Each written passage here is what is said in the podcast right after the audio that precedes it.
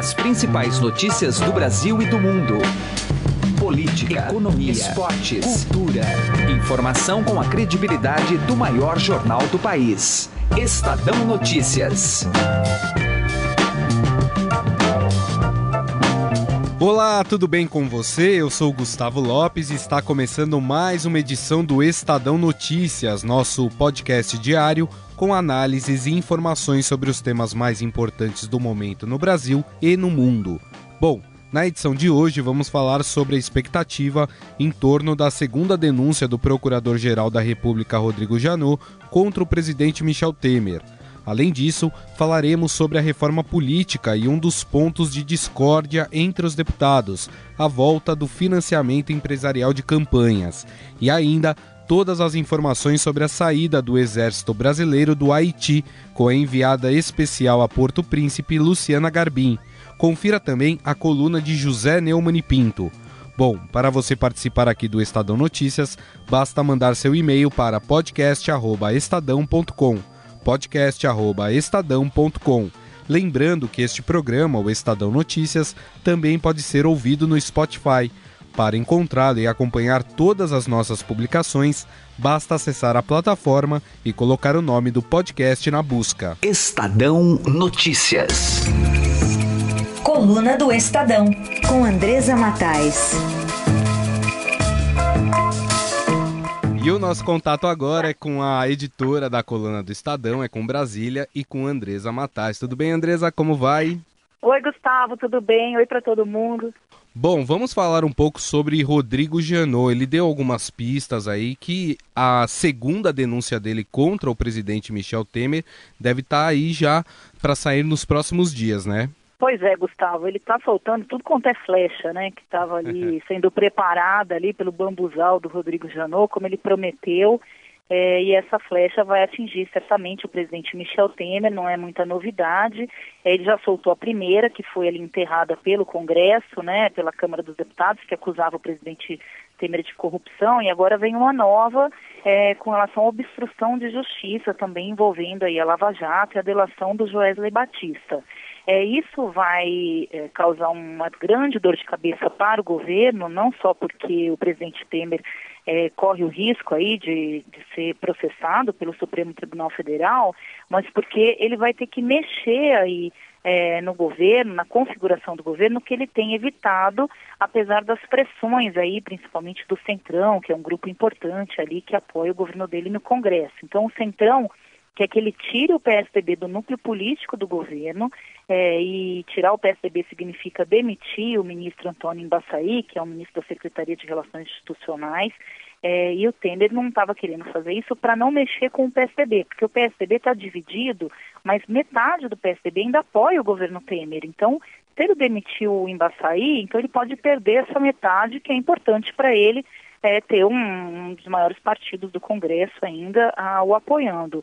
Por que, que eles cismam tanto com o Embaçaí? Não é pela figura do ministro, mas é porque é, cabe ao ministro a decidir nomeações é, e demissões no governo. Então, eles acham que é um cargo muito importante para estar com um partido que não está 100% ali se desgastando para apoiar o presidente Temer. Então, a ministra Embaçaí quem decide as nomeações, né, que aí é o ouro é, que o governo tem para conseguir lidar aí com um Congresso tão fisiológico.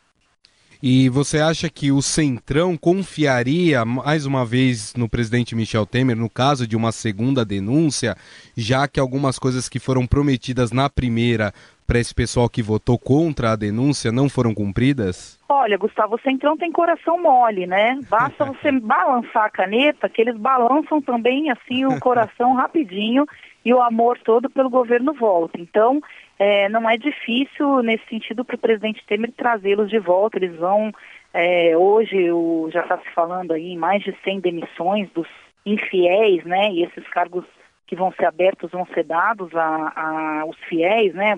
Esse pessoal aí do Centrão e também do PMDB, do, do próprio partido do presidente Temer está muito incomodado de não ter sido é, acarinhado depois de ter ajudado o Temer a escapar da primeira denúncia, é, mas não é uma turma muito difícil não de, de voltar né, a amar o, governo se ele é, sinalizar, né, com, é, com, com, as demandas ali, né, no atendimento das demandas é, que eles fazem ali. Essas demandas é, são cargos e cargos e cargos. Essa foi Andresa Matais, editora da coluna do Estadão. Lembrando que você pode acompanhar a coluna do Estadão além do portal estadão.com.br, também pelas redes sociais. Não é isso, Andresa? É isso, Gustavo. A gente está no arroba coluna do Estadão, é, atualizando aí sobre as notícias do dia. Maravilha, então. Obrigado, Andresa. Até a próxima. Tchau, tchau. Um abração para todo mundo. Estadão Notícias. Direto ao assunto. Com José Neumann e Pinto.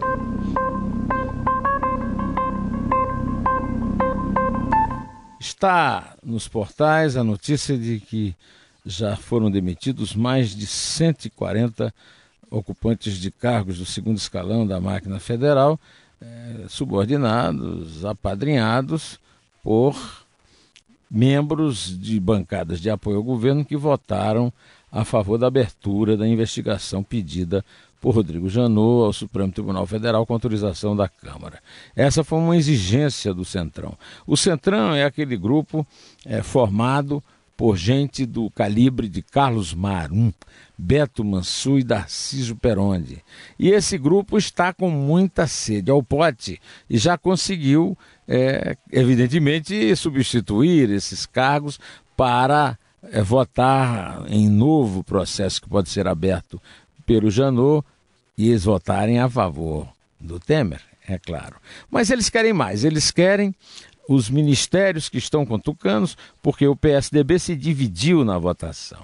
O Temer ainda está relutando em provocar esse tipo de desconforto no PSDB, que tem dado, é, tem feito né, pronunciamentos a favor do governo. O difícil é você se convencer de que um governo que pratica esse tipo de fisiologismo rasteiro, primeiro de nomear e depois de demitir pessoas ligadas a deputados para que eles votem defendendo a pele do chefe desse governo, se acreditar que isso possa partir de um presidente que vive fazendo discursos reformistas e privatizantes, agora que está sentindo a necessidade de privatizar muitas companhias estatais para colocar um dinheirinho em caixa, quem sabe para comprar novos votos em novas denúncias do Janot. Lamentável. José Neumann e Pinto, direto ao assunto. Estadão Notícias. Política. O Senado discute a possível volta do financiamento de campanhas políticas por empresas, mas com algumas restrições. Acompanhe a análise do especialista em direito eleitoral e professor do CPJUR, Sávio Chalita, que conversou com Heisen Abac. Bom, uma discussão que está voltando à tona é sobre financiamento de campanha. Na reforma política está se discutindo um fundo público para abastecer campanhas eleitorais e está voltando uma discussão sobre a possibilidade do financiamento privado, que o próprio Supremo Tribunal Federal declarou inconstitucional. Como é que o senhor vê esses dois aspectos? Hoje no Brasil nós temos a, a, figura do financiamento privado. A restrição que nós temos é que este financiamento privado não seja feito por pessoas jurídicas. Né? É, hoje a pessoa pode doar como pessoa física, até a limitação aí de 10% da renda oferida no ano anterior, e o próprio candidato aí no limite de gastos de campanha não obedece essa limitação de 10%. Eu sempre digo que as decisões do STF quanto à inconstitucionalidade, elas não são estanques, né? A gente pode ter aí uma evolução no sentido interpretativo que nós chamamos de mutação constitucional. É um espaço de tempo muito curto para pensarmos que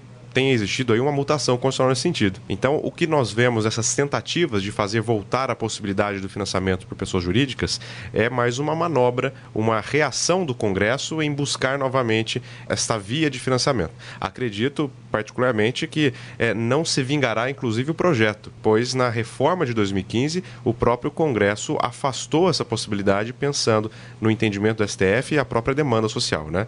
Dentre as medidas, as possíveis reformas que nós temos aí é, políticas, uma volta de um tipo de financiamento desse seria muito mais impopular do que qualquer outra coisa. Porque até mesmo na, na, na, na ideia do ministro Barroso, por exemplo, Gilmar Mendes e tantos outros, nós chegamos até hoje nesse caos que temos por descoberta da Lava Jato, fruto muito dessa questão, desse tipo de financiamento. Pois é impensável que uma empresa injete dinheiro numa campanha sem ter algum benefício a ser buscado. Né? É, ninguém sai rasgando dinheiro, muito menos no mercado capitalista como é o nosso. Então, enfim, seria inviável Sim. nesse sentido. Bom, se por um lado tem a discussão do fundo público, por outro lá no, no Senado, essa na Câmara, no Senado tem a volta possibilidade de volta por uma PEC também do, do financiamento privado com restrições, né? O senhor acha viável, por exemplo, que ocorra dessa forma? Uma empresa não poder doar para todos os candidatos e ter que escolher um, por exemplo? As pessoas que compreendem pela possibilidade, inclusive no, no, no STF, quando na situação do julgamento, aquele entendimento que houve quanto à possibilidade de pessoa jurídica doar trazia como bojo principal a situação de que é, um empresário ele vai buscar um, financiar uma campanha de quem ele realmente acredita que vai resolver o problema, né? ou pelo menos é, amenizar os problemas que existem. Particularmente, entendo que as pessoas jurídicas não deveriam participar Empresa não vota. Empresa não, não vota, vota, né? Realmente, empresa não vota. Pois eh, você cria um desequilíbrio nas oportunidades de financiar a campanha, né? Não temos um modelo pronto, do, por exemplo, olha, o modelo A seria o ideal. Não temos, mas sabemos e já pela própria experiência nossa, quais são os modelos que não deram certo. Você não consegue trazer uma consequência positiva para um modelo democrático trazendo a possibilidade dessa influência de pessoas jurídicas. É, é, claro que as grandes personalidades no meio político teriam muito mais condições de angariar financiamentos do que pessoas que podem estar muito mais bem preparadas, mas representam uma minoria, ou que não representam uma minoria, mas não é tão conhecida ainda no, no, no meio eleitoral. Né? Então, não vejo vantagens para a democracia em trazer pessoas jurídicas. Tem outro tema que está sendo colocado em debate, mas não está na reforma política. O próprio presidente Michel Temer está incentivando isso, que seria a adoção do sistema de governo semipresidencialismo. A gente já teve dois plebiscitos que negaram o parlamentarismo no Brasil, 63 e 93. Daria para fazer uma mudança dessa magnitude só por um consenso entre os políticos, sem uma, uma consulta popular? Olha, tecnicamente, quando nós pensamos no poder constituinte, nós temos, ou mesmo todo o poder do Estado, ele deve se concentrar numa única pessoa, no povo. Quando o povo é chamado às urnas, aqui o conceito até de cidadania, né? quando os cidadãos são convocados a responderem a uma consulta popular, como no plebiscito, é o máximo poder, pois é o titular ali expressando diretamente, em âmbito da democracia, qual o seu entendimento, qual a sua vontade. Então, se o povo, que é o titular do poder constituinte, é o titular do poder, vai às urnas e fala, não, queremos o presidencialismo, tecnicamente, o meio adequado de se alterar isso novamente seria através de um plebiscito. Agora, trazer um outro mecanismo de alteração da Constituição, que a PEC é um, é um, mecanismo constitucional, é a forma de se alterar a Constituição, seria, no meu sentir, inconstitucional, pois o próprio titular já se manifestou de maneira contrária. Então, a maneira mais adequada tecnicamente, seria convocar novamente, já que existe essa demanda, né? Convocar novamente através do Congresso para que seja o povo ouvido e não a atuação através de PEC. Estadão Notícias. Destaques internacionais.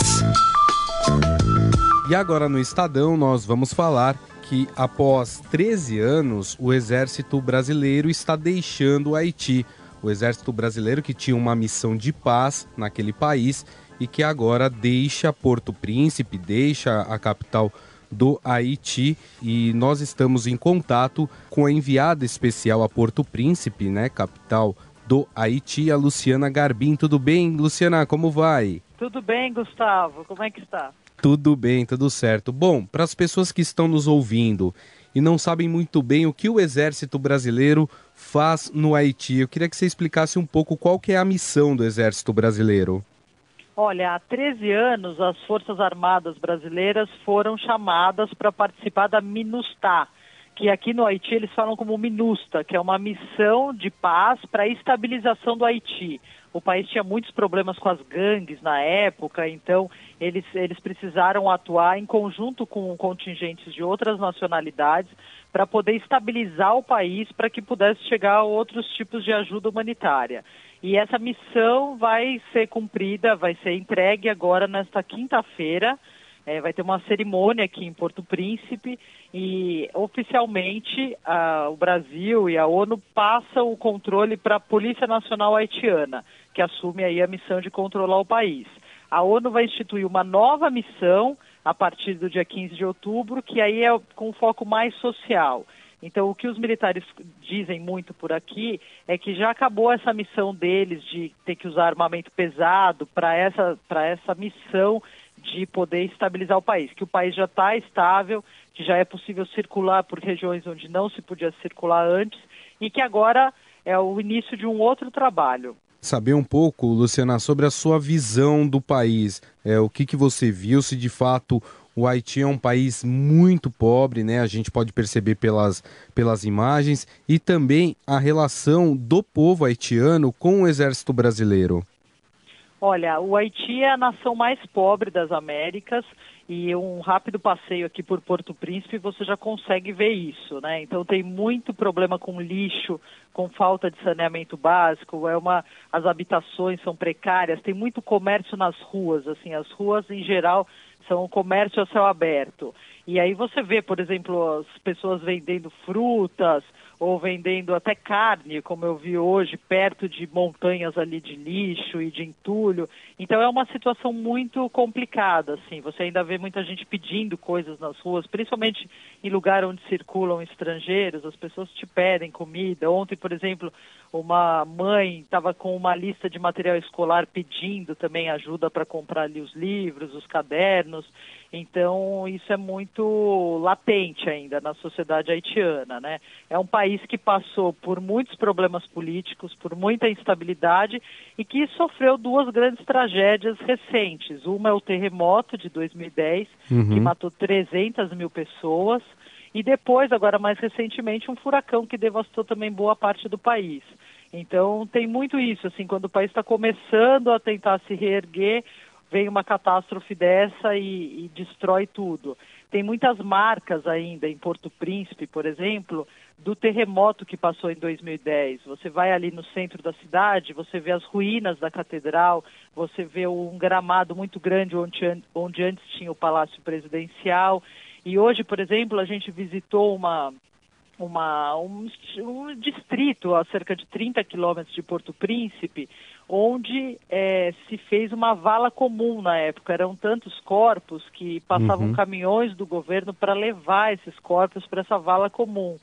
E muita gente que perdeu suas casas em Porto Príncipe acabou ocupando o morro que tem ali em volta da vala e com um bairro totalmente sem planejamento. Então, é um bairro sem saneamento, sem luz, sem água, e as pessoas vivem nessas condições bem precárias. Então, é um país que ainda precisa de muita ajuda. Mas o que se diz aqui que não é uma ajuda militar, precisa de segurança pública, precisa de saneamento básico, precisa desses serviços essenciais. E é isso muito que os militares brasileiros dizem. Olha, nossa missão aqui já foi cumprida. Agora é uma questão de segurança pública que vai ser feita pela Polícia Nacional Haitiana com apoio da ONU. É, eu imagino que os soldados brasileiros estejam numa expectativa muito grande, né, para sair do país, encontrar de novo seus familiares, né? É, então, esse já é o 26º Batalhão Brasileiro. É, nesse momento a gente está no batalhão de engenharia, que também trabalha muito aqui na, no Haiti. Eles não só dão suporte para as ações militares, como também fizeram muitas coisas aqui, por exemplo, de pavimentação de ruas, cavar poço, ajudar quando teve as, as tragédias aí abrir caminho para que chegasse a, a, ajuda humanitária. E esses militares, eles ficam um período aqui depois eles voltam para o Brasil. Então, esses, esse 26º contingente que está aqui, ele veio em maio e aí deve retornar agora nos próximos dias. Mas é interessante dizer que essa missão de paz não era só feita pelos brasileiros. A MINUSTAH chegou a ser formada por 21 contingentes de diferentes nacionalidades. Hoje só tem o pessoal de Bangladesh aqui. Os outros já foram embora, mas tinha uruguaios, tinha argentinos, tinha peruanos, tinha indianos, tinha jordanianos, tinha gente de vários países que também ajudavam nessa missão, que sempre foi chefiada por um general brasileiro. Então, pela primeira vez, o Brasil tinha o Force Commander e, e, a, e o que se diz aqui é que o trabalho foi bem feito, a ponto das Nações Unidas já quererem é, usar os serviços brasileiros em outros países, ainda não está definido, fala-se muito de alguma nação da africana, e isso deve ser um, um trabalho para o ano que vem. Tá certo, nós conversamos com o enviado especial do Estadão a Porto Príncipe, capital do Haiti, a Luciana Garbim, que nos trouxe um pouco do panorama né, do país com essa desmobilização do Exército Brasileiro. O Exército Brasileiro cumpriu a sua missão de dar segurança àquele país, estabilizou a situação e agora está saindo do Haiti. Luciana, mais uma vez, muito obrigado pela sua atenção. Obrigada a vocês, um abraço para todo mundo. O Estadão Notícias desta terça-feira vai ficando por aqui. Contou com a apresentação minha, Gustavo Lopes, colaboração de Heisen Abac e montagem de Nelson Volter. O diretor de jornalismo do Grupo Estado é João Fábio Caminoto. De segunda a sexta-feira, uma nova edição deste podcast é publicada. Saiba mais no blog Estadão Podcasts. Agora também estamos disponíveis no Spotify. E mande seu comentário e sugestão para o e-mail podcast@estadão.com podcast@estadão.com. Um abraço, uma boa terça-feira e até mais. Estadão Notícias.